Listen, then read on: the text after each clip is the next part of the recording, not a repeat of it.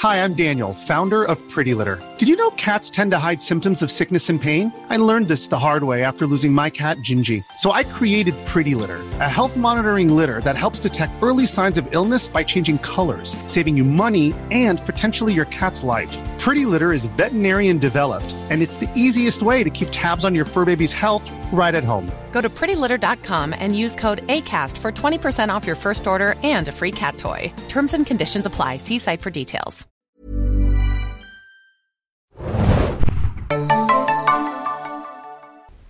Wir danken in dieser Folge unserem Sponsor, Die Sims, dem Game, welches mittlerweile sein 20-jähriges Jubiläum feiert. Holt euch via Download die Sims und baut euch eure eigene Welt mit ausgefallenen Häusern, Partys, Familien und Dates aller Art. In die Sims könnt ihr euch eure eigenen verrückten Charaktere bauen und sie wilde Geschichten erleben lassen, ob Drama oder Comedy.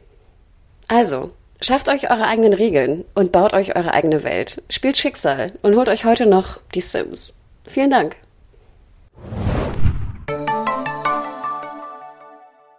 Ahoi, hoi, liebe Serienjunkies da draußen. Es sind wahrlich wilde Zeiten bei uns, aber wir melden uns trotzdem mit einem neuen Podcast, denn am 24. März wird Disney Plus endlich auch in Deutschland starten und Hanna und ich, hallo Hanna. Moin, moin, Hanna hier äh, möchten das Ganze noch einmal in einem Podcast äh, unter die Lupe nehmen, denn wir werden uns den Business-Themen dazu widmen und wir werden uns auch einigen Originalstarts äh, kurz mal widmen, weil wir haben einige Screener gesehen, wir haben ein bisschen testen können und das ist natürlich die heiße neue App, äh, die uns da erwartet in den kommenden Tagen. Und Adam, ich glaube, du hast ja auch Jeff Goldblum gesprochen, ne? Ist ja auch so ein bisschen das Highlight. Ganz genau. ja. Genau, vielleicht nochmal vorab. Ach Genau, ihr hört es vielleicht auch schon. Also ich, ich bin weiterhin in Anführungsstrichen im Studio, was ja transportiert wurde in, äh, in den Flur unserer Wohnung. Ähm, aber Adam ist gerade via äh, Telefon zugeschaltet, deswegen verzeiht bitte die, die Aufnahme. Das ist alles hier ein bisschen wild MacGyvert und ich hoffe, wir, wir kriegen das hin. Aber ich glaube, soweit ich das hören kann, klingt das ganz gut. Aber verzeiht vorab. Genau. Äh verzweifelte Zeiten äh, erfordern verzweifelte Mittel der Aufnahme. Ich hoffe, das geht in dem Fall mal äh, ausnahmsweise. Also, kurz mal zu Disney Plus, die Eckdaten. Ähm, der Start ist, wie ich schon erwähnte, am 24. März äh, in Deutschland. Davor gab es Disney Plus bereits in den USA und Kanada und äh, den Niederlanden und noch ein paar anderen Märkten, aber jetzt findet der große Europastart statt. Ähm, es gibt zum Start ein Vorbestellerrabatt, äh, der sich auf einen Jahrespreis von 60 Euro beläuft, der aber auch nur bis kurz vor den Start geht. Gleichzeitig hat die Telekom verkündet, äh, wenn du ein Telekom-Kunde bist, kannst du sechs Monate auch kostenlos diesen Dienst benutzen. Und ansonsten, wenn du, wenn nichts davon eintrifft und du ganz normal Disney Plus abonnieren möchtest als geneigter Serienjunkie da draußen, zahlst du im Moment 6,99 im Monat oder wenn du dich nach dem Vorbestellerbonus dazu entschließen sollst, für ein Jahr abzuschließen, zahlst du 69,99 Euro im Monat, was natürlich auch etwas günstiger ist als anderswo. Äh, solche Kombi-Rabatte gibt's, glaube ich, seltener. Bei Amazon Prime gab's das mal, aber jetzt ein Netflix oder so bietet sowas nicht an. Äh, der Preis liegt aber irgendwo äh, zwischen den ganzen Diensten. Also Apple Plus TV ist immer noch mit 4,99 super günstig. Disney Plus mit regulär 6,99 ist, glaube ich, irgendwo etwas darüber. Und dann Netflix mit ab 10 Euro, beziehungsweise Amazon Prime ab 7,99 oder Magenta ab 7,99 ist dann irgendwo noch dazwischen. Ja, und zum Start wird es natürlich ganz viel Archivware geben, aber auch einige Originals, die wir A in einer Fotostrecke noch bei Serienjunkies besprechen und B hier vielleicht auch im Podcast ein bisschen anreißen. Gleichzeitig möchten wir natürlich über den Top-Hit äh, The Mandalorian kurz sprechen und die ganzen Business-Deals, die dahinter stecken und äh, das Ganze aber spoilerfrei wie möglich gestalten. So, jetzt habe ich lange genug, glaube ich, erstmal geredet. Anna, was genau, hast du dazu die, zu sagen? Äh, vorweg, also ihr könnt ja auch nochmal den äh, älteren Podcast hören, den wir mal aufgenommen haben. Ich glaube, das war zum Start in den USA. Ich glaube, wir hatten ihn genannt Apple TV Plus versus Disney Plus. Ne? Ich glaube, im, im Oktober haben wir den gemacht. Hört da auch nochmal genau. rein. Fand ich ganz interessant, wie man so damals die Sache gesehen hat im Vergleich, wie wir es heute sehen. Denn Frage vorab, Adam, hast du dein äh, Jahresabo schon abgeschlossen, ja oder nein? Äh, ja, Minuten nachdem die E-Mail im Postfach war, habe ich ein Jahresabo abgeschlossen. Ähm, aber gleichzeitig bin ich auch Telekom-Kunde, deswegen weiß ich jetzt gerade nicht, äh, was ich machen soll. Aber äh, naja, es wird schon irgendwie Verwendung finden, das Ganze. Ja, aber genau, erzähl noch mal, wir können ja mal über den Telekom-Deal vor, vorab reden, ähm, weil das war ja schon so ein bisschen so eine Bombe, fand ich, in der Branche intern. Ich weiß doch, dass wir auch sofort irgendwie via Skype da alert waren. Ich glaube, vor genau, fast genau einer Woche kam es, äh, kam die PM auch raus. Witzigerweise wurde ich dann ja auch noch kontaktiert via, via SMS, auch noch direkt sozusagen aus den, aus den wilden Räumen. Ich dachte auch so, ich wäre gerne Mäuschen gewesen bei diesem Vertrag. Denn wir haben es ja auch schon mal angesprochen, speziell auch in dem letzten Podcast, ähm, die ganze, sag ich mal, Rivalität zwischen den Streaming-Anbietern ist ja auch so ein bisschen fast in Deutschland mittlerweile zu so einer Plattforms-Rivalität äh, geworden. Und ich glaube, für Branchenkenner, das ist ein Plattformdeal. Was heißt das genau, Adam? Für alle, die nicht wissen, wovon wir sprechen eigentlich. Genau, also vorab sollte man sagen, natürlich könnt ihr Disney Plus auf jedem möglichen Gerät euch zulegen, wenn ihr bereit seid, 6,99 im Monat zu bezahlen. Aber wenn ihr Telekom-Kunde seid, dann kriegt ihr für diesen Startzeitraum von sechs Monaten tatsächlich das Angebot on top obendrauf. Und man kann nur integriert bei der Telekom äh, quasi auf der Magenta Box oder wie auch immer das Gerät heißt, Disney Plus benutzen. Also wenn man bei Skype ist, äh, bei Sky ist, dann ist das im Moment noch nicht möglich. Aber ich habe heute auch schon einen Bericht gelesen, dass es danach möglich sein wird nach diesem Exklusivfenster. Oder bei Amazon Prime ist es halt auch nicht in Amazon Prime so als Channel möglich. Das passiert erst nach dieser Zeitexklusivität. Also äh, ihr könnt ganz normal Disney Plus äh, euch so zulegen, aber wenn ihr Telekom-Kunde seid, kriegt ihr quasi einen Bonus obendrauf.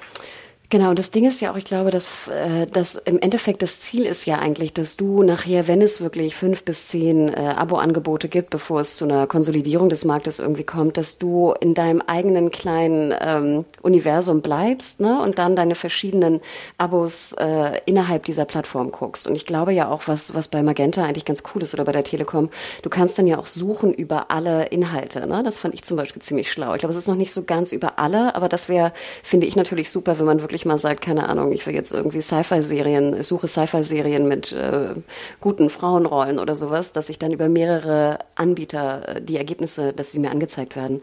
Und ich finde ja auch sechs Monate on top ist schon auch ein ganz schön, ganz schön krasser, krasser Deal irgendwie. Genau, Apple hat ja zwölf Monate on top gegeben für alle Leute, die Apple-Geräte gekauft haben oder irgendwie neue Geräte sich angeschafft haben oder vielleicht sogar zur Reparatur waren. Das war ja, da haben sie ja so ein Catch-all versucht. Äh, und du sagst ganz richtig, bei äh, Amazon kann man auch, wenn du die Kindle-Infrastruktur benutzt oder ähm, äh, da kannst du auch über verschiedene Dienste suchen und äh, bei Apple geht es ja im Prinzip auch, wenn du irgendwie Apple TV nutzt. Also diese Integration von verschiedenen Diensten ist ja jetzt schon irgendwie auch da und dann gibt's halt immer noch andere Dienste, die du dir dazu äh, zusätzlich nehmen kannst, also wie so ein Netflix oder so. Es gibt ja auch den Sky Netflix Deal, also solche Deals werden irgendwie immer öfter gemacht. Ähm, ganz interessant finde ich auch die News, die uns äh, zum Aufnahmezeitpunkt gestern erreicht hatte, nämlich äh, die äh, Veröffentlichungsstrategie von Disney Plus, ähm, was die exklusiven Serien angeht. Denn ähm, in den meisten Fällen wird zum Start am 24. Äh, März eine Folge verfügbar sein und dann gibt es immer freitags neue Folgen. Also auch wenn die Serie in der Heimat schon einmal komplett gelaufen ist, äh, wird es eine wöchentliche Ausstrahlung geben mit dem Sonderfall The Mandalorian. Da gibt es zwei und dann geht es am Freitag die nächste und dann im Wochentakt. Und bei Clone Wars gibt es auch erstmal zwei bis zum, äh, ich glaube es war der 17. April und dann ist es halt parallel zur US-Ausstrahlung, wie es dann ausgestrahlt wird. Ja, also man muss ja auch dazu sagen, ne? ich glaube, da können wir ja auch offen sprechen. Also Mandalorian ist natürlich so ein bisschen das Zugfeld, äh, Zugpferd. Ne? Also es ist die, die sehr, sehr große, die größte Eigenproduktion, die Disney Plus jetzt zum Start da hat. Star Wars Universum, klar, riesig, äh, riesige Fangemeinde, lief ja auch angeblich sehr gut. Ne? Direkte Zahlen haben wir natürlich wieder mal nicht, aber sage ich mal, was so der, der Buzz anging im Netz, war ja auch äh, Wahnsinn, muss man ganz ehrlich sagen. Ich glaube, bevor Witcher kam, war Mandalorian auf jeden Fall sehr, sehr buzzy. Überall. Und das Ding ist natürlich, muss ich, oh ja, sorry. Ich meine auch, ähm, ich finde es gut, dass man eine Serie wöchentlich ausstrahlt, um die Diskussion am Laufen zu halten. Ich glaube, das hatten wir auch schon in Podcasts festgehalten.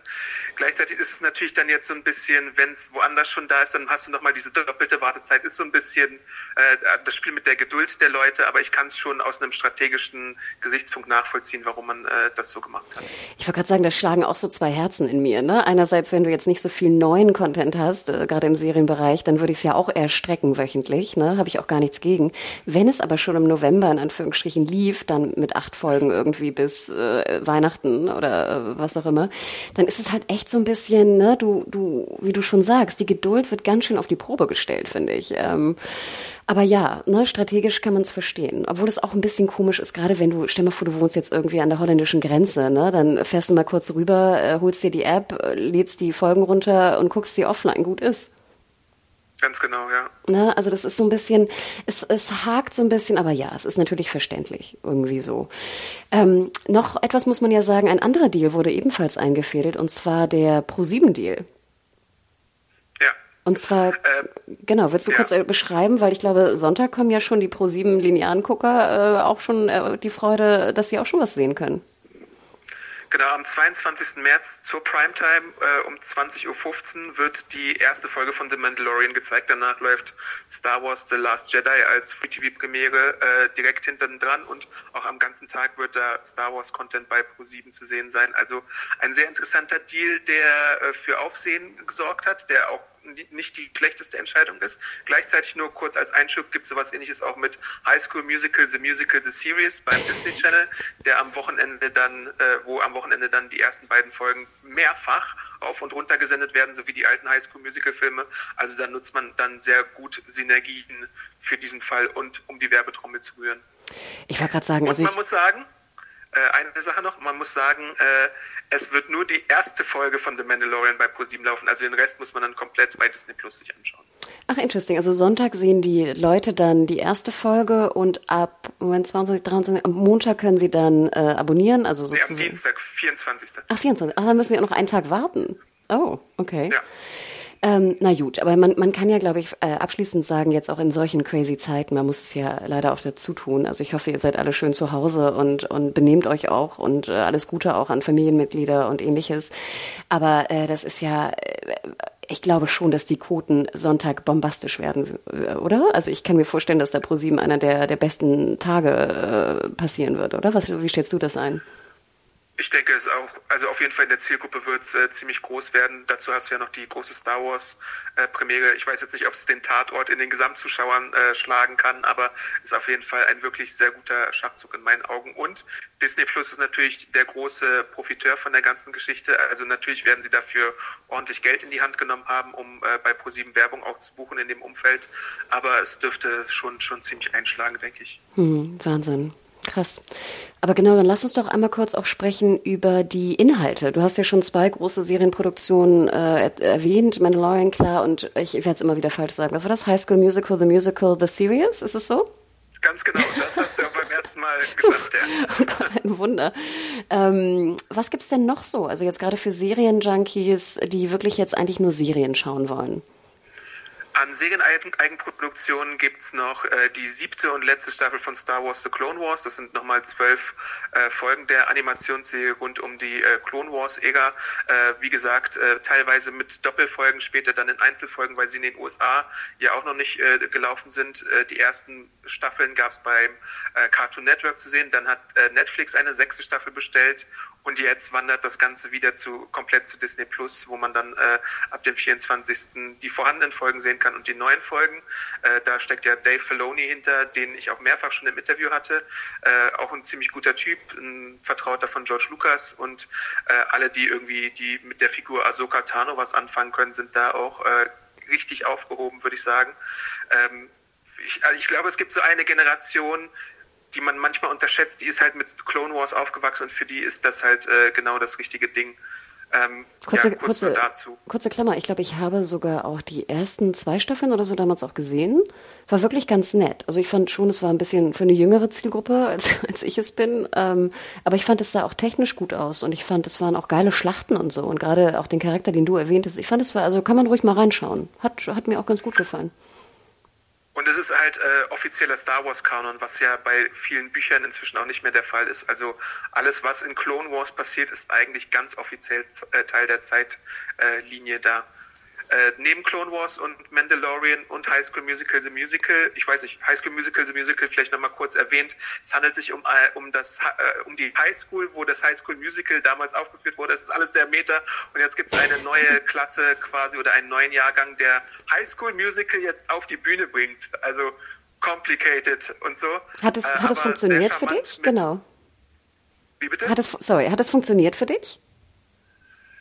Ähm, ja, tatsächlich. Also vor allem in, in dem Pilot äh, gibt es da sehr viele schöne alte, ich bin ja auch im Herzen ein alter Highschool-Musical-Fan, auch durch meine Nichte, die das damals im richtigen Alter war und das auf und runter geschaut hat. Und ich habe auch alle drei Filme äh, mehrfach gesehen. Äh, es ist so, es ist eine schöne Mischung aus dem ähm, nostalgischen Alten auf dem Highschool Musical herumreiten und dann auch so ein paar neue Original Songs. Und da wurde ja auch schon eine zweite Staffel bestellt, die dann tatsächlich mit Schöne und das Biest weitermacht. Also ich kann auch nur empfehlen, ähm, ich glaube in der zweiten Folge oder vielleicht in der dritten Folge, ich bin mir da nicht ganz hundertprozentig sicher, da gibt's einen Original-Song, den findet man auch auf YouTube. Der ist so wunderschön, der hat so Gänsehaut gemacht. Äh, also wenn man irgendwie an Musicals und in, im Disney-Stil äh, interessiert, ist das Ganze auch in, einer, in einem Mockumentary-Stil gehalten. Also so ein bisschen Modern Family, The Office-mäßig, alles ein bisschen der Spiel mit der Metaebene. Äh, ein wildes Gemisch, aber man kann da durchaus mal reinschauen. Immer eine halbe Stunde. Ganz interessantes Format. Okay, mutig. Klingt jetzt besser als damals. Vielleicht werde ich da wirklich mal reinschauen. Äh, dann haben wir noch Diary of a Future President. Das ist eine Serie, die von äh, Gina Rodriguez aus äh, Jane the Virgin mitproduziert wird. Und da geht es um eine zwölfjährige Mädchen mit kubanisch-amerikanischer Abstammung. Und äh, die äh, sehen wir in der Gegenwart quasi sich selber in ein Tagebuch schreiben, weil sie wird irgendwann mal in der Zukunft eine die US-Präsidentin. Und das ist auch so ein Format auf jeden Fall für die jüngere Zielgruppe. Ähm, auch so ein bisschen Wohlfühlformat, Disney Channel mäßig. Vielleicht jetzt nicht ganz unbedingt was für, weiß ich nicht. Also wenn man irgendwie was super anspruchsvolles oder sowas erwartet, es hat halt schon so ein bisschen diesen äh, Single-Kamera-Disney-Charme. Es kam mir auch sehr jung vor, oder? Kann das sein? Also eher wirklich eine Ja, auf jeden jüngere Fall. ne, Zielgruppe. Sowas ein bisschen wie das Leben und ich, so in die Richtung, äh, nicht ganz Hannah Montana, nicht ganz so Zack and Cody, aber äh, jetzt auch nicht so irgendwie, weiß ich nicht, HBO-Comedy oder sowas. das war's auch erstmal von den äh, normalen Serien. Ähm, das sind so die vier Eigenproduktionen, die dort zum Start verfügbar sind. Natürlich hast du äh, die von mir erwähnten Serien wie so eine Hannah Montana, Zack and Cody, äh, was es da noch alles gibt, an diesen Hexen von Waverly Place, solche Disney-Serien findest du da auch teilweise 30 Staffeln Simpsons äh, natürlich auch und dann ganz viele Zeichentrickfilme auch so äh, Chip und Chap und Darkwing Duck. Da haben wir auch eine Liste bei Serien Junkies äh, veröffentlicht mit einem Auszug von allem, was da verfügbar sein wird. Die werden wir, glaube ich, auch nochmal in dem Podcast-Artikel äh, verlinken. Da könnt ihr dann äh, schauen, was es da so alles gibt. Aber natürlich gibt es auch relativ viele Filme. Ich wollte gerade Außer du sagen, möchtest noch was zu dem Serienangebot kurz sagen, Hanna. ja, erzähl doch noch mal kurz, ähm, wenn jetzt manche Leute sagen so, ach hey, irgendwie Mandalorian zum Start interessiert mich irgendwie nicht so ähm, und hier auch die genannten anderen nicht. Was wird denn da noch kommen 2020? Also jetzt natürlich unabhängig von Corona. Wir wissen, momentan sind ja auch viele, viele Serienproduktionen gestoppt. Ähm, ich glaube sogar fast, dass die Disney Plus Produktionen vielleicht schon abgedreht wurden. Wer weiß. Aber selbst die Noch Post, ach noch nicht. Okay, und die Post ist natürlich auch noch schwierig. Was wäre denn gekommen noch 2020, wenn jetzt, sage ich mal, normale Zeiten wären? Also ganz konkret wurde angekündigt für 2020 bisher, wenn denn alles so bleibt, äh, The Falcon and the Winter Soldier, eine Marvel Cinematic Universe Fortsetzung, die nach Endgame spielt und wie gesagt von Falcon und den Winter Soldier handelt, die quasi die Nachfolge von Captain America unter sich regeln müssen jetzt. Ähm, die musste leider wegen Corona neulich die Produktion abbrechen, ist für August eigentlich angedacht gewesen, aber da weiß man halt jetzt nicht genau, ob das noch eingehalten werden kann. Kann sein, kann aber auch nicht sein. Und die zweite große Disney Plus Produktion für 2020 wäre Wonder Vision gewesen. Da bin ich mir jetzt über die Dreharbeiten gar nicht mal so hundertprozentig sicher, aber sie sollte ja sogar nach äh, Cap äh, nach der Captain America Serie starten. Deswegen mal schauen, ob sie dieses Zeitfenster einhalten. Sonst grob geplant, nur ich weiß noch nicht, äh, wieso die äh, Starttermine sind. Eine Mighty Ducks Serie mit einer, wo die äh, Filmhandlung fortgesetzt wird aus den Realfilmen, wo auch Emilio Estevez äh, wieder mitspielt und tatsächlich auch Lauren Graham aus Gilmore Girls eine Hauptrolle spielt und äh, eine Taylor und Hooch Serie mit ähm, dem Menschen aus Drake und Josh, Josh als menschliche Hauptrolle und dann noch so ein paar andere äh, Josh Sachen, Peck? die aber glaube ich noch genau Josh Peck Oh, so heißt nice. er. Okay, cool, die mag ich. Äh, okay, aber das ist, sag ich mal, das wären ja vier, sag ich mal, noch Original, ne, also Real äh, Serien. Das ist ja auch, sag ich mal, nicht so viel, oder? Kann man das schon vorweg sagen an Serien? Ja, es ist jetzt nicht Netflix, wo dann teilweise an einem Freitag fünf neue Serien starten. äh, also drehbuchbasierte Serien auf jeden Fall. Aber man hat ja auch Filme, man hat Doku-Formate und so. Und äh, darüber hinaus sind ja noch andere Serien im Gespräch. Bei Marvel alleine zum Beispiel, äh, lass mich mal kurz überlegen, Loki ist dann noch äh, dabei, eine Serie zu Hawkeye. Wir haben What If, eine Zeichentrickserie, die so was wäre, wenn Szenarien zeigt. Wir haben äh, über ab so 2021 dann auch noch eine Serie äh, wie äh, Miss Marvel, She-Hulk und Moon Knight, wo gecastet wird jetzt im Moment, wo bisher nur äh, hauptsächlich Autoren feststehen. Ähm, wir haben äh, dann auch noch so grob ein, ein neues Muppets-Projekt, äh, äh, Serien zu Pixar-Produktionen. da ist zum Beispiel konkret eine Monster-Uni Serie, glaube ich, angekündigt. Ich weiß nicht, ob Monster AG oder Monster Uni, ich glaube aber Monster Uni. Und ähm, genauso äh, bei, bei Disney gibt es zum Beispiel auch noch Pläne für ein ganz merkwürdiges äh, Spin-off zu Aladdin, wo Prinz Anders, eine der einzigen weißen Figuren in Aladdin quasi äh, im Fokus steht, sowie ein Schön und das Biest Spin-off, wo Le Fou und äh, Gaston die Hauptrollen spielen. Oh Gott, okay. Wir, neben den, den genannten äh, Serien gibt's ja auch äh, Filme im Sortiment. Und ich glaube, wir alle wissen ja auch, dass einfach äh, äh, Disney eine riesen Library hat und auch ein, ein fast schon eine Monopolstellung hat, was jetzt Kino angeht in den letzten Jahren. Was sind denn da so die, die Highlights, beziehungsweise muss ich mir vorstellen, dass dann alle äh, Disney-Filme da drin sind? Oder wie sieht das aus? Genau, also es sind relativ viele Disney-Filme da. Äh, das Dokument, was zum Start herausgegeben wurde, hat betont, dass es eine Auswahl ist. Also äh, die ganzen Zeichentrick-Klassiker wie Ariel oder Die Schöne und das Biest, äh, Schneewittchen, was es da alles gibt, ist auf jeden Fall vorhanden und das ist ja auch alles im Besitz von Disney. Also das ist relativ unkompliziert. Dazu kommt dann kommen dann ausgewählte Fox-Titel, also sowas wie äh, Home Alone zum Beispiel gehört dazu oder familienfreundliche Kost. Denn man muss ja auch sehen, dass glaube ich maximal FSK 12 vielleicht in ganz geringen Ausnahmefällen auch mal FSK 16 Inhalte da sind. Ähm, dann gibt es natürlich äh, von Pixar fast alles, was nicht irgendwo bei anderen Streaming-Anbietern gerade unter Vertrag steht. Also es kann da sein, dass da mal ein Film, ein neuerer Film wie vielleicht ein Coco oder so mal wieder rauswandert, aber sonst hast du eigentlich fast alle Filme von äh, Pixar dabei, genauso wie äh, für äh, Marvel gilt das gleiche, denn du hast äh, alle Filme aus dem Marvel Cinematic Universe dabei, die verfügbar sind laut rechte Lage und du hast auch die X-Men-Filme, wobei jetzt in der Auflistung bisher Iron Man zum Beispiel nicht drin stand, weil es, glaube ich, da auch in Deutschland so einen Rechte-Mix gibt. Concord hat da auch noch Filmrechte und vielleicht hat da auch noch ein anderer Anbieter gerade Rechte äh, dran. Also da hast du einen reichhaltigen Schatz von Filmen, aus denen du schöpfen kannst. Dazu kommt noch so ein bisschen natürlich äh, die ganzen Star Wars-Filme, äh, die hätte ich jetzt fast vergessen, aber die sind auch alle da.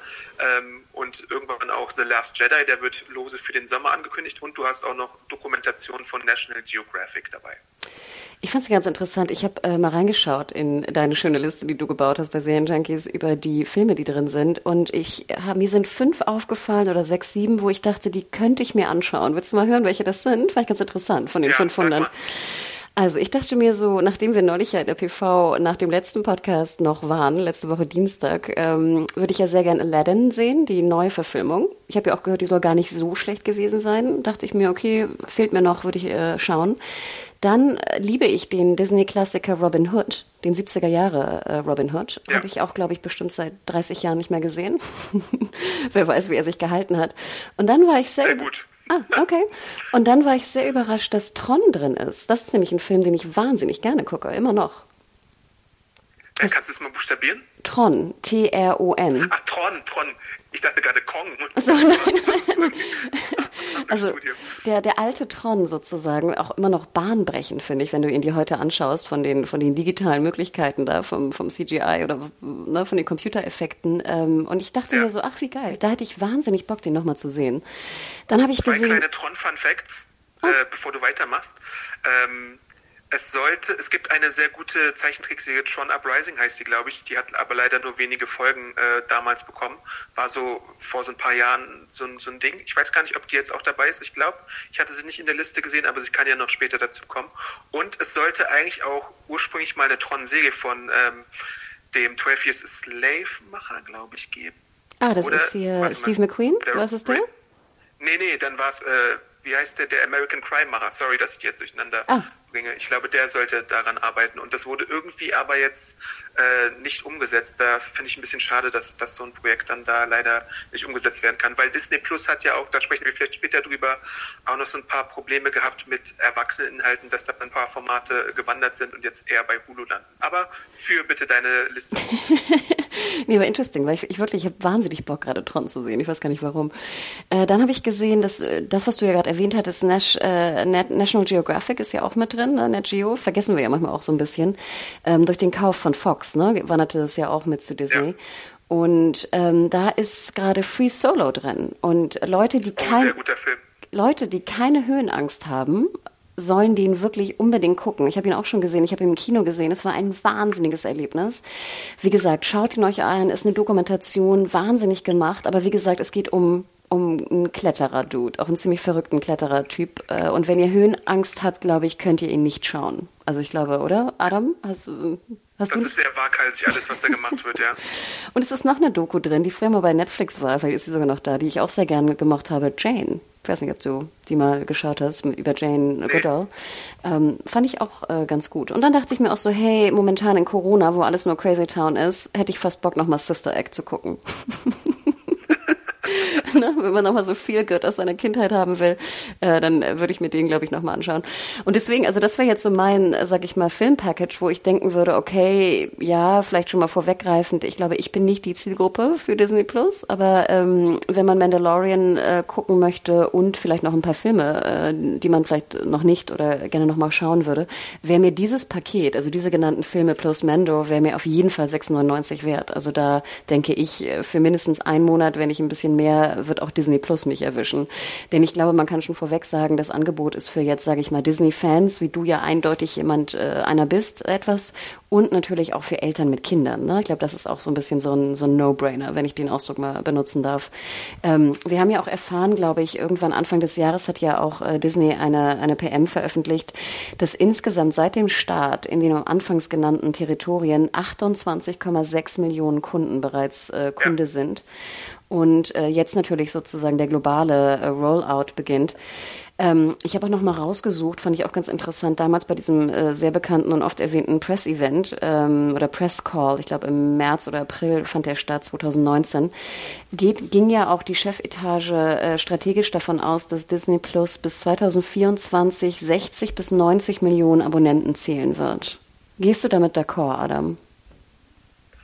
Ja, wenn es so weitergeht, schon. Also die erweitern ja jetzt in Europa relativ stark mit Deutschland und mit äh, Österreich und Italien und was es da alles für Märkte gibt, Frankreich, Spanien und sowas. UK. Also ich denke mal, mhm.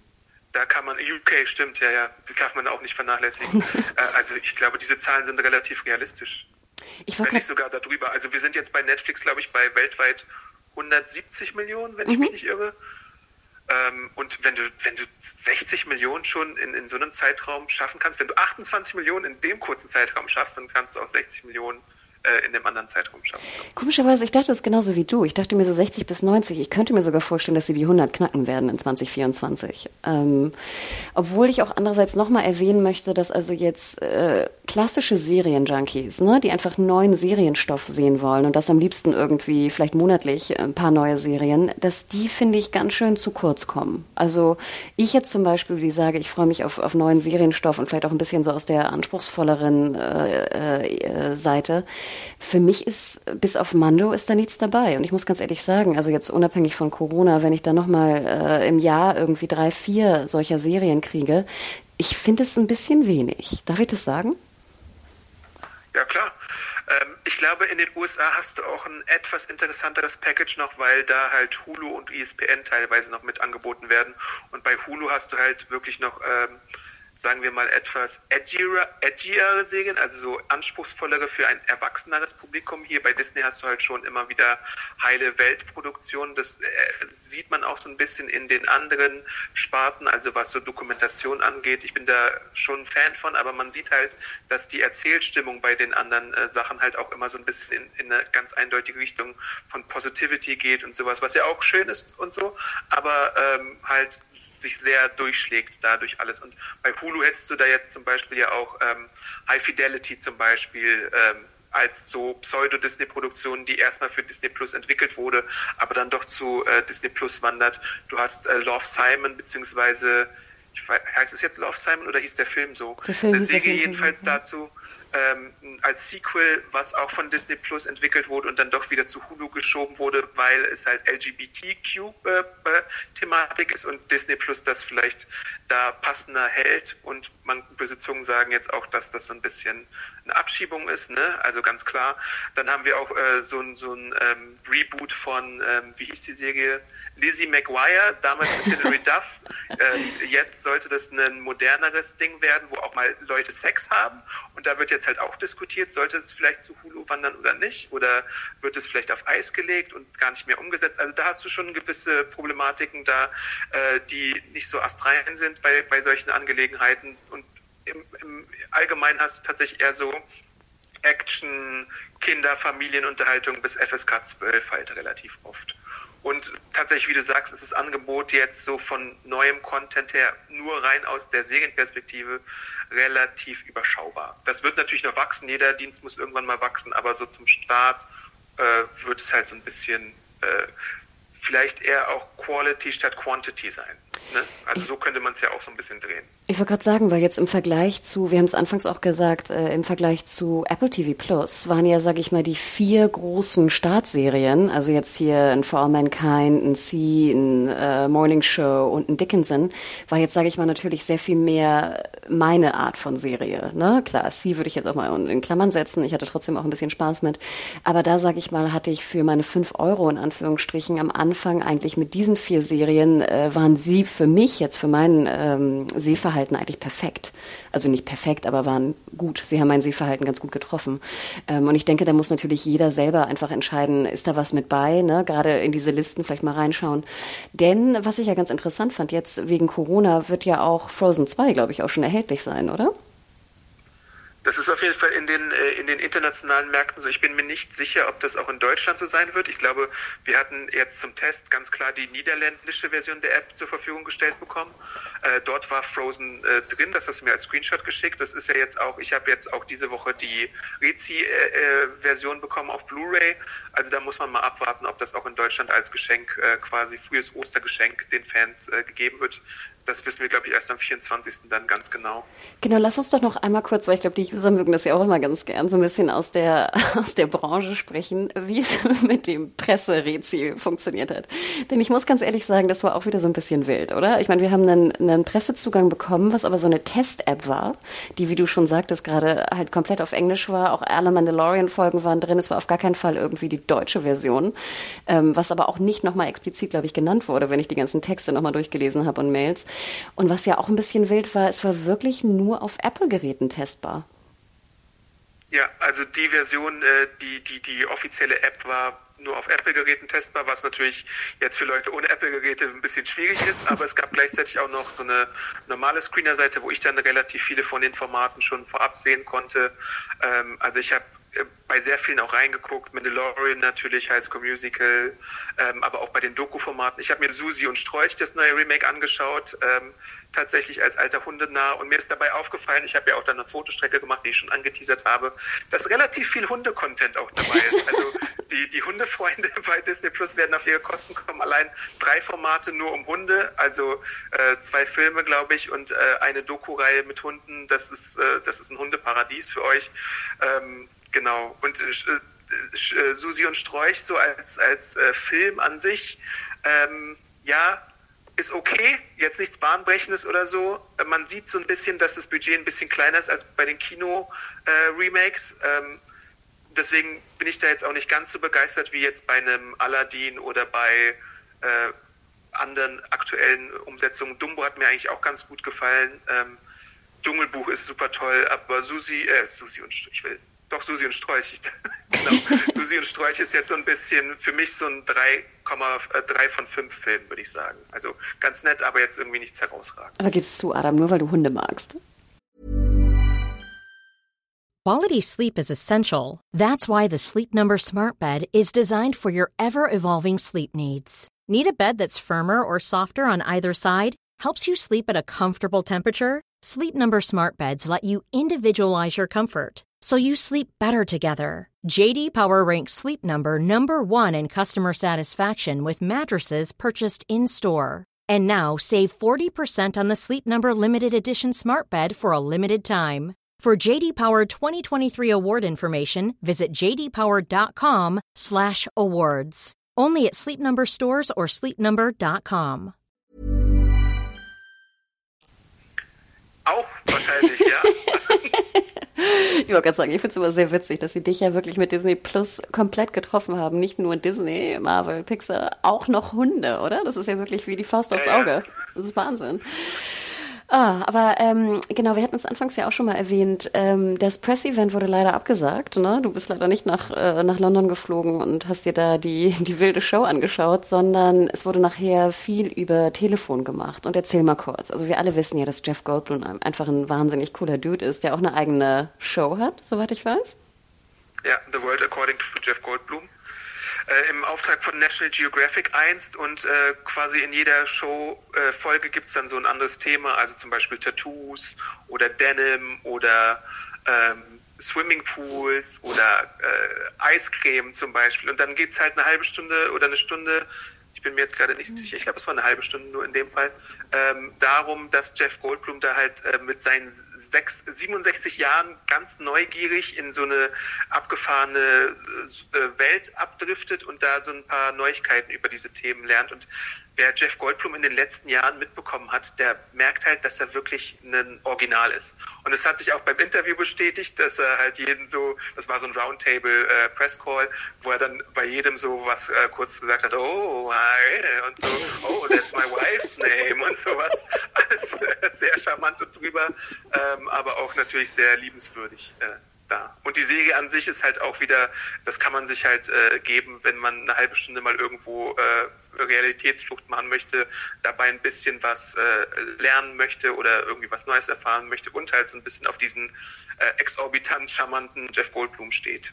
Oh, und er ist, er ist 67? Das wusste ich gar nicht. Wahnsinn. Hat sich super gut gehalten auch.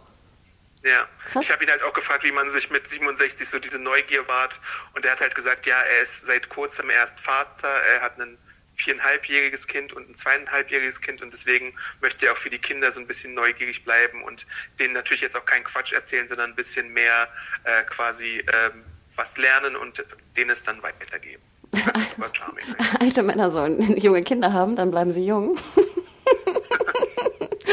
Nein, aber ich glaube, es ist bekannt, ne? Also ich meine, Jeff Goldblum, auch alle Interviews, die er irgendwie bei YouTube mal schaut oder so, oder wenn er in Shows ist oder so, ne, dann ist er einfach wahnsinnig sympathisch. Und auch wie du schon sagst, auch ein bisschen crazy, aber halt super sympathisch crazy, ne?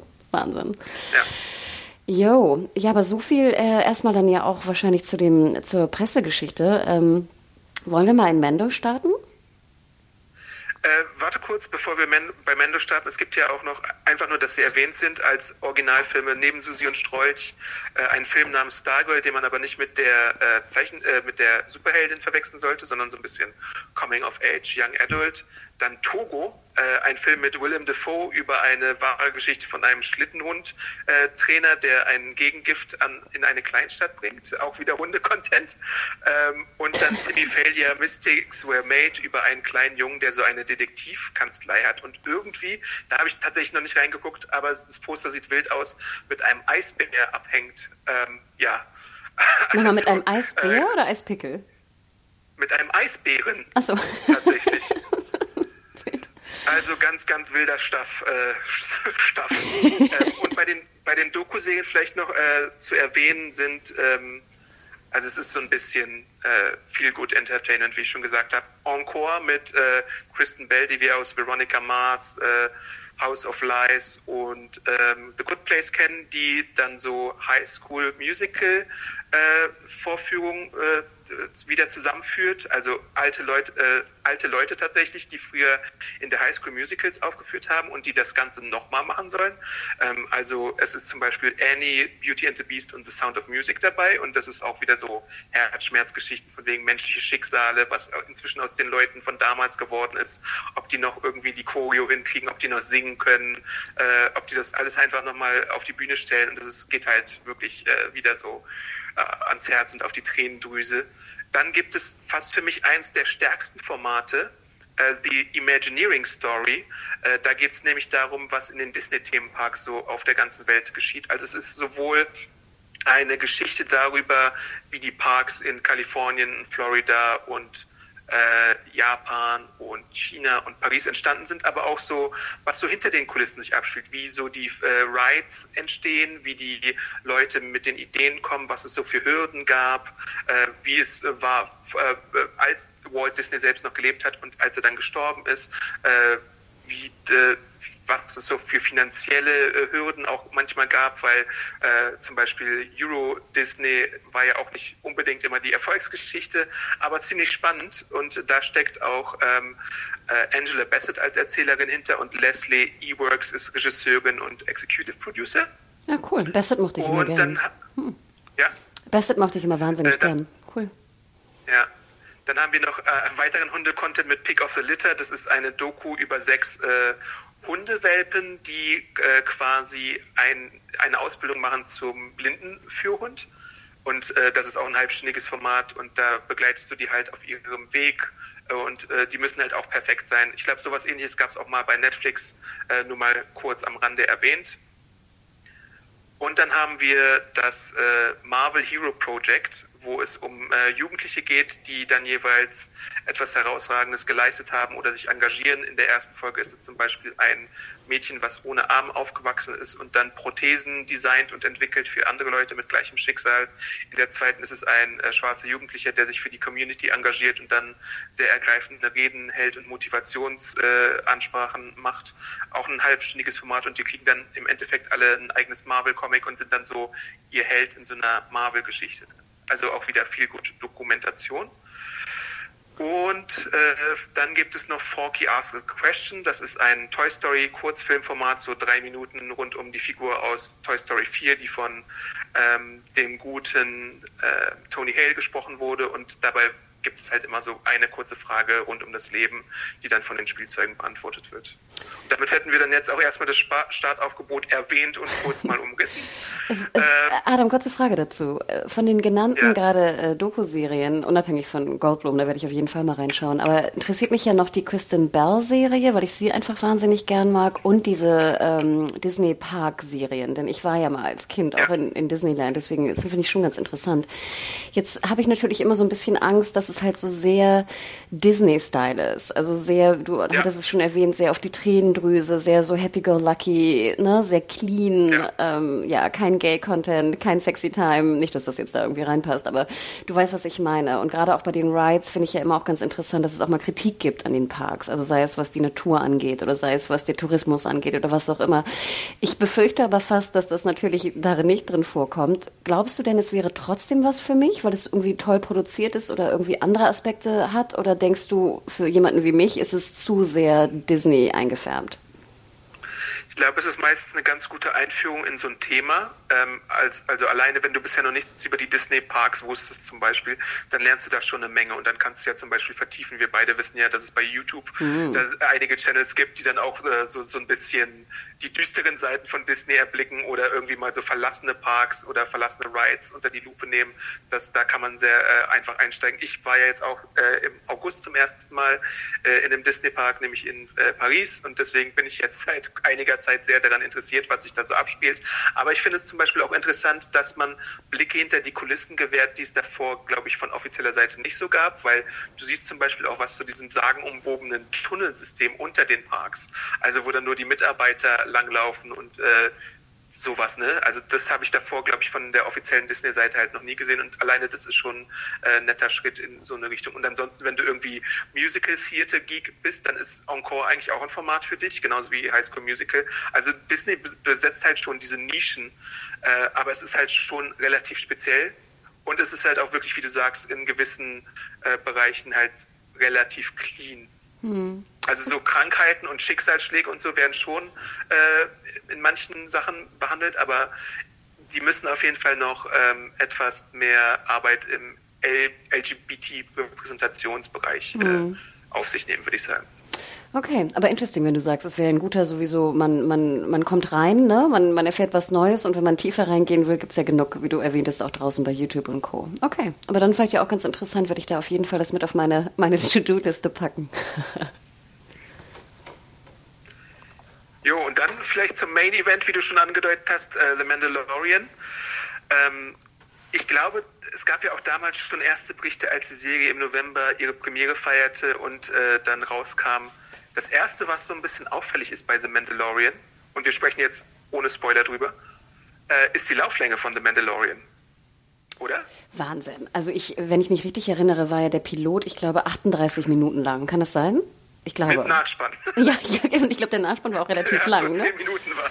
Ja, genau, ja. die Nachspanne waren, sind sehr schön, ne? Du hast immer so Stills von den, von so Bildern, ne? Also, ähm, ja. das ist ein Die hätte ich gerne als äh, Bildband tatsächlich, ich diese, auch. Äh, diese Gemälde da. Ich wollte gerade sagen, also wunderschön. Ich habe die Abspanne auch immer gesehen, aber du hast recht, sie waren sehr lang. Ne? Also ich würde sagen, wahrscheinlich äh, Netto-Laufzeit vielleicht nur noch so 34 Minuten oder so. Ne? Also und die, die variieren auch extrem, was jetzt nicht mehr so ungewöhnlich ist. ist man sieht ja auch mittlerweile viele Serien, die einfach sehr unterschiedliche Lauflängen haben pro Folge. Aber die Kürze der Folgen war, fand ich schon extrem auffällig. Und es fällt, finde ich, auch besonders auf, wenn es halt wöchentlich gezeigt wird. Ne? Logo, weil du dann ja nicht diesen Binge-Effekt ja. hast, dass du einfach die nächste Folge guckst guckst, sondern du ne, sitzt da und denkst, huch, das ging aber schnell. Ähm, ja, wild. Also im Endeffekt ähm, merkwürdig, auf jeden Fall. Hat mich auch echt gewundert. Es sind ja, glaube ich, auch insgesamt nur acht Folgen. Also wenn wir jetzt mal versuchen, genau. die Nettozeit, ich habe es jetzt nicht nochmal rausgesucht, aber es sind vielleicht fünfeinhalb Stunden oder so. Kommt das hin? Würde ich fast mal schätzen. Ja. Ne? Oder so. so. ungefähr, ja. Also wenn ihr dann irgendwann in zwei Monaten, wenn alle Folgen draußen sind, mal einen Binge machen wollt, kommt ihr locker an einem Nachmittag durch, weil ihr seid wirklich, ihr seid in fünfeinhalb Stunden durch mit der Staffel. Was ich, finde ich, schon erstaunlich finde und auch ein bisschen kurz. Ich fand es ein bisschen kurz. Wenn ich jetzt mal ein Urteil fällen müsste, würde ich sagen, ich hätte mir schon so 45 Minuten Folgen gewünscht. Und ich bin ja wirklich immer jemand, der sagt, bitte kürzen, ne? wenn es irgendwie über 60 Minuten sind. Aber hier war es mir echt manchmal ein Tick zu, zu kurz. Ja, das kann man, das kann man so sehen. Ähm, ich glaube, ich, ich bin mittlerweile auch, je länger ich so Serienjunkie bin, immer ein Fan davon, in der Kürze liegt die Würze.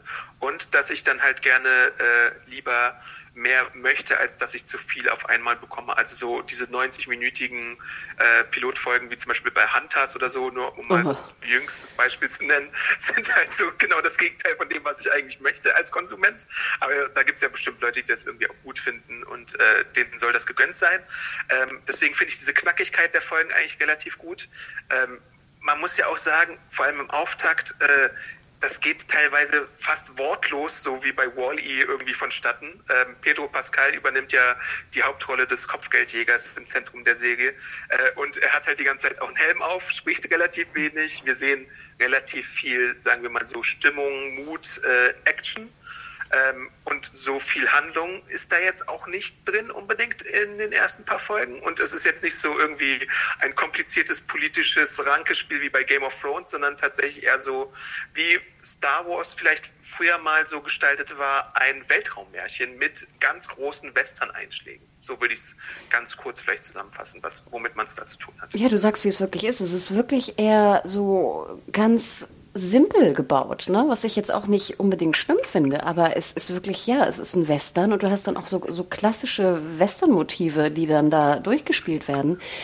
Ähm, du hast es schon erwähnt, Pedro Pascal. Ich habe auch öfter mich gefragt, ob das wirklich gerade Pedro Pascal da drunter ist. Also unabhängig von den Action-Sequenzen. Ne? Genau, manchmal dachte ich auch so, weil der Gang, man, der Gang ist auch ziemlich, ähm, man, man hat den sehr schnell raus. Die haben tatsächlich einen, einen Gang-Doppelgänger engagiert dafür, das habe ich in einem Podcast gehört.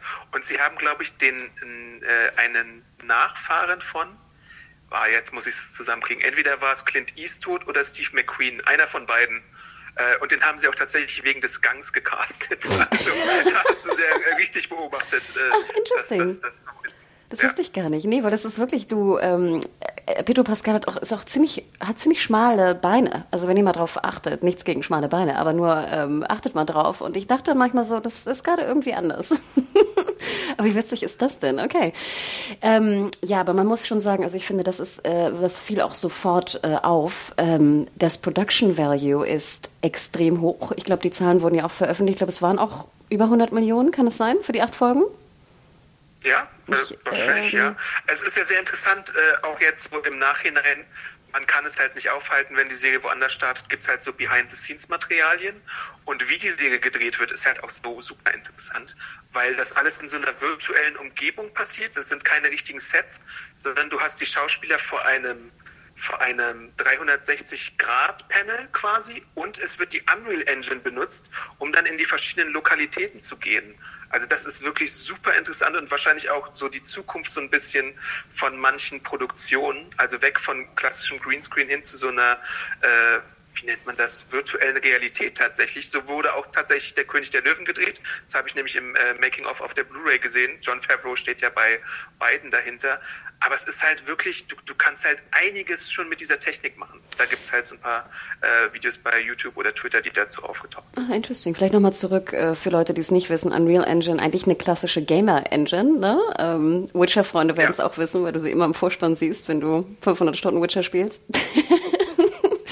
Ähm, aber Wahnsinn, ja. Und dann muss man ja fast sagen, das finde ich nämlich ganz interessant. Also ich fand das Set-Design und generell auch die Kostüme und alles wirklich super, super spannend. Manchmal auch so ein bisschen in diesem, du hast es schon erwähnt, so Old äh, Star Wars-Look, ne, der frühen Filme. Deswegen manchmal auch ein bisschen simpel, aber ich finde, es passte unheimlich. Und ich meine, du siehst einfach, wo das Geld irgendwie hingegangen ist, finde ich. Aber dann natürlich, ich meine, wir müssen es erwähnen. Oder ist es schon ein Spoiler, wenn wir jetzt das Ding erwähnen, was sozusagen den großen Hype ausgelöst hat? Ja, das ist halt dieses Ding, ne? Ich würde es am liebsten nicht erwähnen, okay. aber Disney hat es ja, glaube ich, weltweit jetzt schon auf Social Media so sehr erwähnt und ich glaube, man muss fast schon blind sein oder unter einem, unter einem Stein gelebt haben, um es nicht gesehen zu haben. Deswegen, wenn ihr jetzt wirklich abgrundtief keine Spoiler in gar keiner Weise dazu äh, hören wollt, dann müsst ihr vielleicht mal so fünf Minuten skippen, aber ich glaube, ja, wir müssen es, glaube ich, dann mal genau, erwähnen. Dann erwähnen wir es jetzt mal fünf Minuten. Also, es gibt jetzt, wir erwähnen das äh, Ding. Baby Yoda. Also, ich muss ja ganz ehrlich dazu sagen, also kurz um das aufzugreifen, was du gerade erwähnt hast, sehr viele Special Effects natürlich, interessante Technik, ähm, super spannend. Und dann aber wirklich fast wieder so back to basics, ne? Animatronics, Baby Yoda. Und ich muss ganz ehrlich sagen, es hat fantastisch funktioniert. Irgendwann habe ich auch mal erfahren, ich glaube, du wirst es wahrscheinlich äh, besser noch erklären können, aber dass vor allem auch Werner Herzog, den wir noch nicht erwähnt haben, aber auch selbst sein Casting damals war ja Wahnsinn, dass er äh, sehr stark auch scheinbar am Set irgendwie dazu gepusht hat, dass man äh, hier eine Puppe verwendet für Baby Yoda. Ja. Ähm, denn sie wollten anfangs wohl CGI auch verwenden dafür. Und ich dachte mir so, Gott, 10.000 Kreuze, dass sie es nicht gemacht haben. Denn für mich jetzt, die mit Star Wars mittlerweile nicht mehr so viel anfangen kann, ich muss ganz ehrlich gestehen, ich habe weitergeschaut, weil ich Baby Yoda so niedlich finde. So banal es klingt und ich möchte da gar nicht in so eine, in so eine Grube geworfen werden von Leuten, die irgendwie sagen, oh, so niedlich, deswegen schaue ich weiter. Ich bin aber trotzdem, ich bin genau drauf, drauf reingefallen. Es ist wirklich, es ist so niedlich, dass ich wirklich je, alle, jede Szene mit Baby Yoda dachte so, oh, wie süß. Vor allem die kleinen Ohren und die kleinen Haare und die Augen und der Gang. Ich, ich fand es war bezaubernd und ich glaube, ich fand es deswegen so bezaubernd, weil das halt eine Puppe war und kein CGI. In diesem ganzen Mix von CGI. Was in den 80er Jahren vielleicht Gremlin war und äh, vor einigen Jahren noch Baby Groot, ist jetzt äh, Baby Yoda oder The Child. Ähm, denn das müssen wir auch mal erwähnen, einfach der Vollständigkeit halber. Wir wissen, äh, Yoda hat eine keine näher bestimmte Rasse bisher im Kanon und deswegen gibt es diesen Spitznamen Baby Yoda, The Child, The Asset äh, in der Serie. Ähm, einfach nur nicht, dass ihr denkt, wir wissen es nicht, aber es ist halt der gängige Spitzname jetzt für diese süße, kleine, putzige Kreatur, die aus Spoilergründen auch äh, tatsächlich da hat man sich bei Lucasfilm und Disney eine Goldgrube quasi äh, verschoben, denn eigentlich sollte ja weil Mandalorian im November gestartet ist, vielleicht im Dezember zum Weihnachtsgeschäft so das ganze Spielzeug schon im Laden stehen. Aber man hat aus diesen, man wollte es nicht vorwegnehmen, weil es da so eine Vorlaufzeit gibt und deswegen kommen die Original Yoda Spielsachen, Funkos, Actionfiguren jetzt auch erst so peu à peu im Frühling und Sommer raus. Natürlich können so die T-Shirt-Hersteller da vielleicht ein bisschen schneller äh, agieren und auch in den Disney-Parks findest du jetzt langsam so Plüschpuppen und T-Shirts und, und sowas. Ähm, aber da hat man sich halt auch so ein bisschen ein Milliardengeschäft sausen lassen, damit man diese Überraschung sich aufgespart hat. Und das finde ich auch sehr bemerkenswert in den heutigen Zeiten tatsächlich. Erstaunlich. Und ich muss auch ganz ehrlich sagen, ich glaube, die Entscheidung war auch richtig, würde ich sagen. Also ich wollte auch sofort danach ein Baby Yoda Funko haben. Und ich glaube, ich habe dich auch gefragt, wo ist denn mein Baby Yoda Funko? Ich will ihn haben.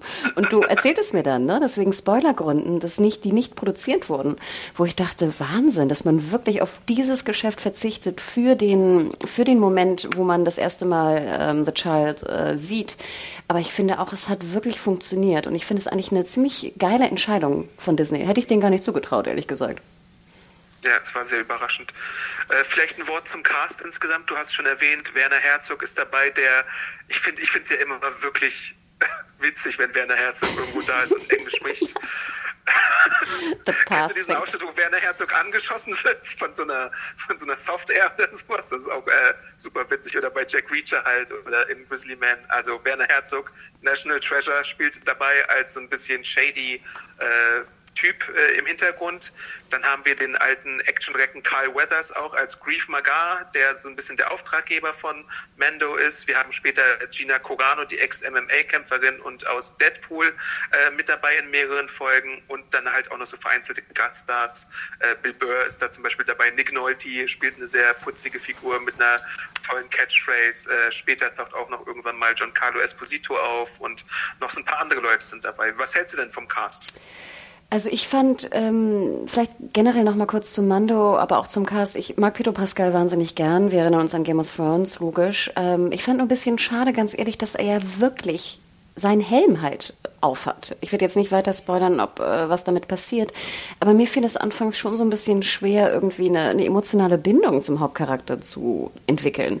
Gut, scheint natürlich, ist natürlich auch irgendwie jetzt von der von dem Charakter her gegeben, dass das halt so ist und auch ich glaube, diese Western-Mentalität spielt damit ja auch so ein bisschen rein, ne? dass so der der der der Hauptcharakter so ein bisschen unnahbar ist, ne und so ein bisschen so der, du hast es glaube ich Pistolero oder so genannt, ne irgendwo in der in der Review, ja. ähm, ne das das gehört ja auch so ein bisschen dazu. Mir, wie gesagt, fiel es so ein bisschen schwer, weil ich dann doch merke, dass ich irgendwie so ein bisschen einfach ein, Gesicht brauche oder einfach um eine Emotion spüren zu können. Und wie gesagt, ich war immer abgelenkt davon, ob ich dachte, ist er jetzt wirklich darunter oder nicht. Im Endeffekt war ich aber sehr dankbar über den, den genannten Nebencast, vor allem hier Gina Carano, ähm, ich finde, sie ist nicht die beste Schauspielerin und ich glaube, sie wird auch nie ja. die beste Schauspielerin sein. Ich mag sie aber wahnsinnig gern. Also erstmal ist sie auch bildhübsch und dann äh, finde ich, äh, kann sie auch diese, diese Körperlichkeit, die sie ja nun mal hat als, als Kämpferin und die sie auch zeigen und beweisen kann in der Rolle. Ich finde, sie, sie überspielt damit auch einfach sehr, sehr gut und sympathisch ihre vielleicht nicht ganz perfekten schauspielerischen Fähigkeiten. Und ich fand diese Combo wahnsinnig schön zwischen den beiden. Und jedes Mal, wenn sie, wenn sie da war und jedes Mal, wenn ich sie sehe, auch im, in Filmen oder so, freue ich mich. Und ich, ich fand, es war eine super, eine super Casting-Idee. So ein Charakter und äh, sie auch damit zu besetzen, fand ich klasse. Ähm, ich muss auch sagen, dass ich prinzipiell, als ich die Regie, äh, Regisseur und Regisseurinnenliste sah, auch positiv ja. überrascht war. Denn das ist zum Beispiel was, was ich jetzt auch in den letzten Jahren bei Disney unheimlich sympathisch finde, dass sie halt wirklich auch ein bisschen, dass sie Frauen casten als Regisseurin, dass sie äh, ein paar Indie ähm, oder auch krasse Indie-Regisseure auch äh, mit reincasten oder Regisseurinnen. Und da muss ich auch ganz ehrlich sagen, ich habe mir die Liste nochmal angeschaut. Neben den äh, üblichen Verdächtigen, die du auch äh, genannt hast, ist natürlich Taika Waititi auch mit dabei. Klar, auch bei Disney mittlerweile ja durch, durch Tor auch äh, sehr, sehr bekannt oder äh, beliebt. Aber wir haben jetzt auch zum Beispiel äh, Bruce Dallas Howard, Bryce Dallas Howard ist auch mit drin, wo ich dachte, ich glaube, so viel Regie hat sie auch noch gar nicht ge gef geführt. Ähm, fand ich einfach interessant und fand ich wirklich auch mal schön, dass da so ein bisschen mitgespielt wird bei, bei Disney und Mandalorian, bei so einem Projekt, wo ja einfach wahnsinnig viel Geld auch drin steckte. Also Respekt. Ja, genau. Deborah Chow ist auch mit dabei. Ähm, äh, John Favreau hat natürlich auch Regie geführt. Ähm, schon sehr interessant. Und auch für die zweite Staffel, die ja schon äh, bestellt ist und auch schon äh, dieses Jahr dann starten soll, ähm, wird man, glaube ich, auch nochmal einige bekannte Namen nehmen und auf diese setzen. Also sie soll im, im, äh, nach aktuellem Stand im Oktober 2020 schon starten. Oh, dann kann man ja nur hoffen, dass die, die Post-Production auch gut verläuft, ne? Wer weiß. Also ich schätze mal, sie wird aber auch geschoben werden, ne? Denn auch die, die Postproduktionspieps äh, ne, können ja momentan auch schlecht arbeiten. Krass, okay. Ja, und Dave Filoni, den ich ja auch schon bei äh, Clone Wars erwähnt hatte, ist auch ein äh, Regisseur in der Serie hier und arbeitet auch, glaube ich, auch mit an den Drehbüchern, was sehr interessant ist. Ja, interesting. Eins wollte ich noch erwähnen, was mir sehr, sehr gut gefallen hat. Jetzt habe ich mir den Namen gar nicht aufgeschrieben, aber ich glaube, so grob kriege ich die noch zusammen. Der Score. Hat dir der Score oh, ja, gefallen? Oh ja. Denn ich muss Oh, ganz ehrlich ja. sagen, ich fand, als ich das erste Mal dieses Du-Du-Du-Du gehört habe, dachte ich so, what? Was ist denn das für ein, ein Score? Wie mutig, so einen Score darunter zu legen? Und ich muss ganz ehrlich sagen, das hat für mich eigentlich den Anspruch, so blöd es klingt, fast so ein bisschen durch den Score mit reingeführt, weil ich fand, das war super mutig und ich fand ihn wirklich Bombe. Auch so ein bisschen mit so ein bisschen Trompeten, auch so ein bisschen westernhaft, ähm, aber einfach einen sehr, sehr interessanten Score, der mir persönlich sehr, sehr gut gefallen hat, auch mit den Trommeln. Also ich weiß, manche fanden den nicht so geil. Ich fand mit Abstand super. Es ist ein unglaublicher Ohrwurm. Also den findet ihr auch bei Spotify oder anderen Musikdiensten eures Vertrauens äh, als Playlist. Äh, ich glaube, der Mann heißt Goranson oder so. Genau, ich wollte auch gerade sagen, den irgendwie sowas in Vornamen habe ich nicht mehr, aber Goransson, ja. Zuerst war ich bei Chip Johansson, aber das äh, geht ja leider auch nicht mehr, ne? Ja. Aber es ist, es ist halt, es ist halt fantastisch und ich erwische mich immer mal wieder, dass ich da reinhöre und einfach äh, mitsumme und mir denke,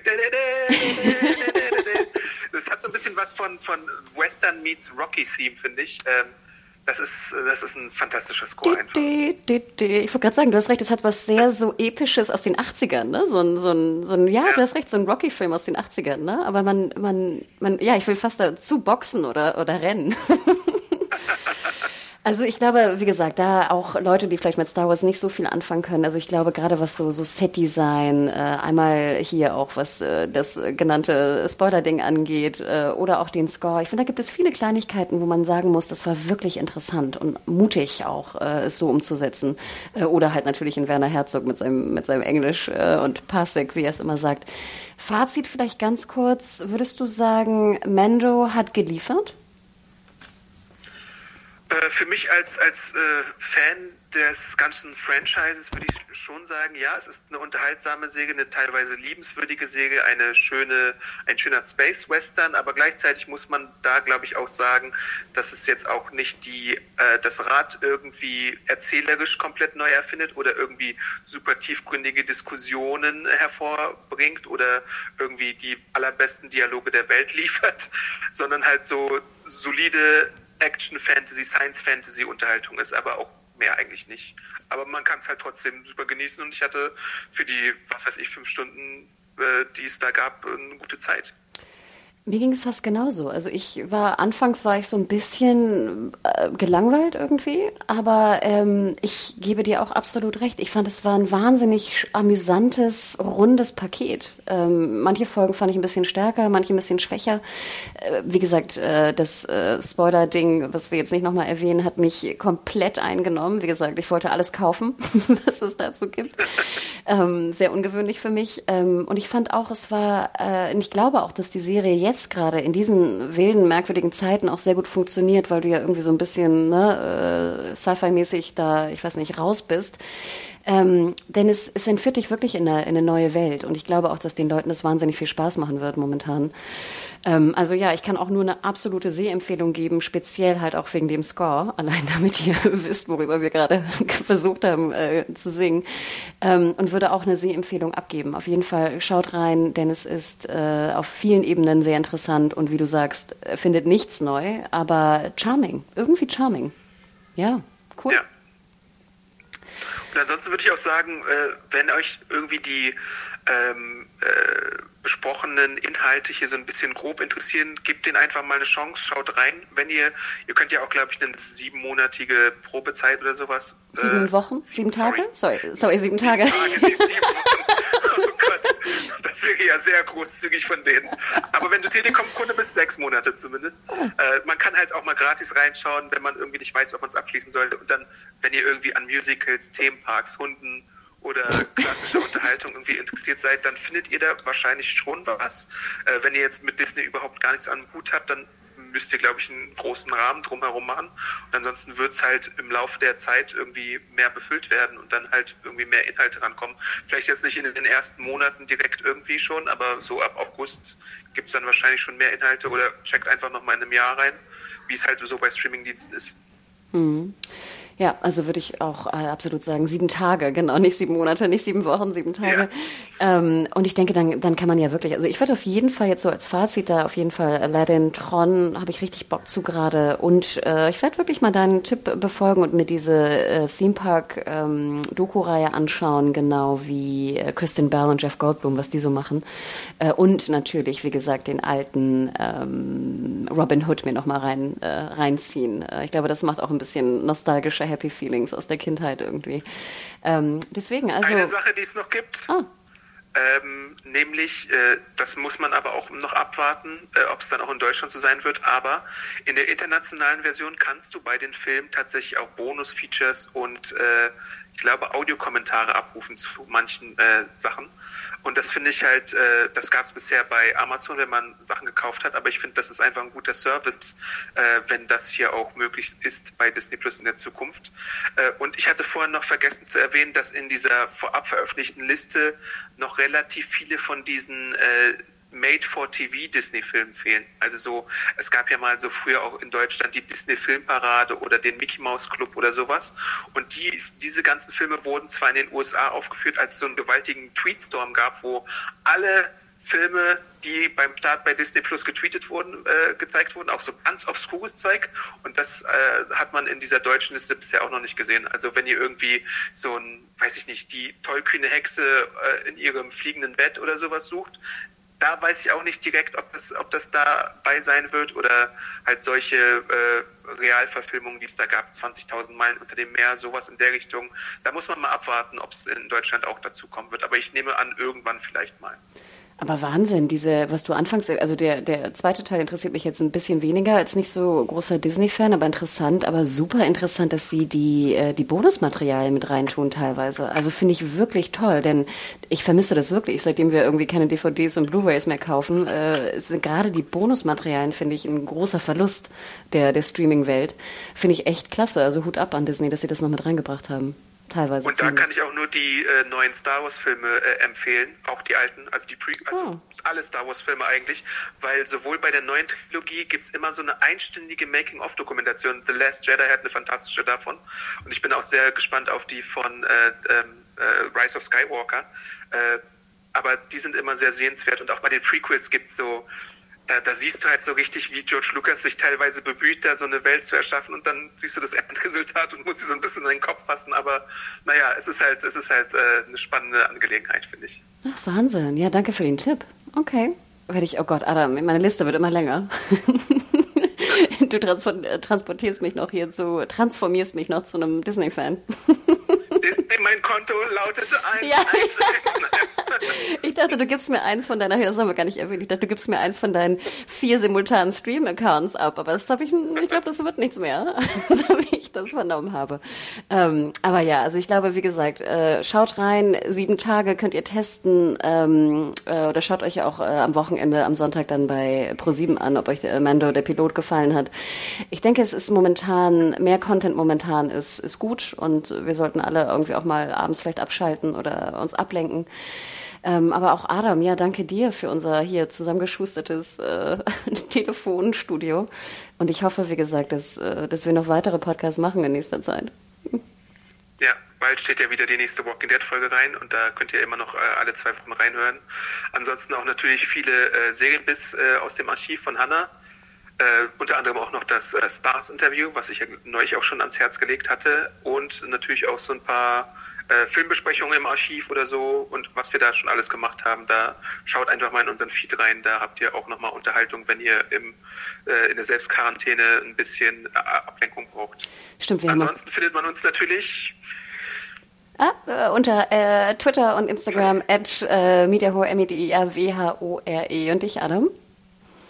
Äh, ich bin Awesome Arndt bei Twitter und Instagram und natürlich könnt ihr uns auch äh, unter den Artikel eure Gedanken hinterlassen oder an podcast.serienjunkies.de schreiben oder aber natürlich freuen wir uns auch super doll auf äh, Bewertungen bei Apple Podcasts. Ähm, da könnt ihr uns immer sagen, wie ihr das Gehörte findet und einfach eine kleine Rätsel hinterlassen, weil das hilft uns äh, gewaltig auch mit der Reichweitensteigerung und dass wir weitere äh, Podcasts für euch dann aufnehmen können. Ja, super lieb. Wollen wir nochmal versuchen, die Trompeten von, von dem Score zu singen zum Abschied?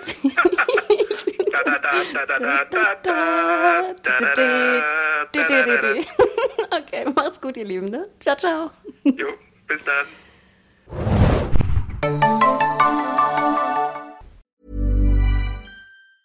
Hey, it's Danny Pellegrino from Everything Iconic. Ready to upgrade your style game without blowing your budget? Check out Quince. They've got all the good stuff shirts and polos, activewear, and fine leather goods, all at 50 to 80% less than other high end brands. And the best part? They're all about safe, ethical, and responsible manufacturing. Get that luxury vibe without the luxury price tag. Hit up quince.com slash upgrade for free shipping and 365 day returns on your next order. That's quince.com slash upgrade.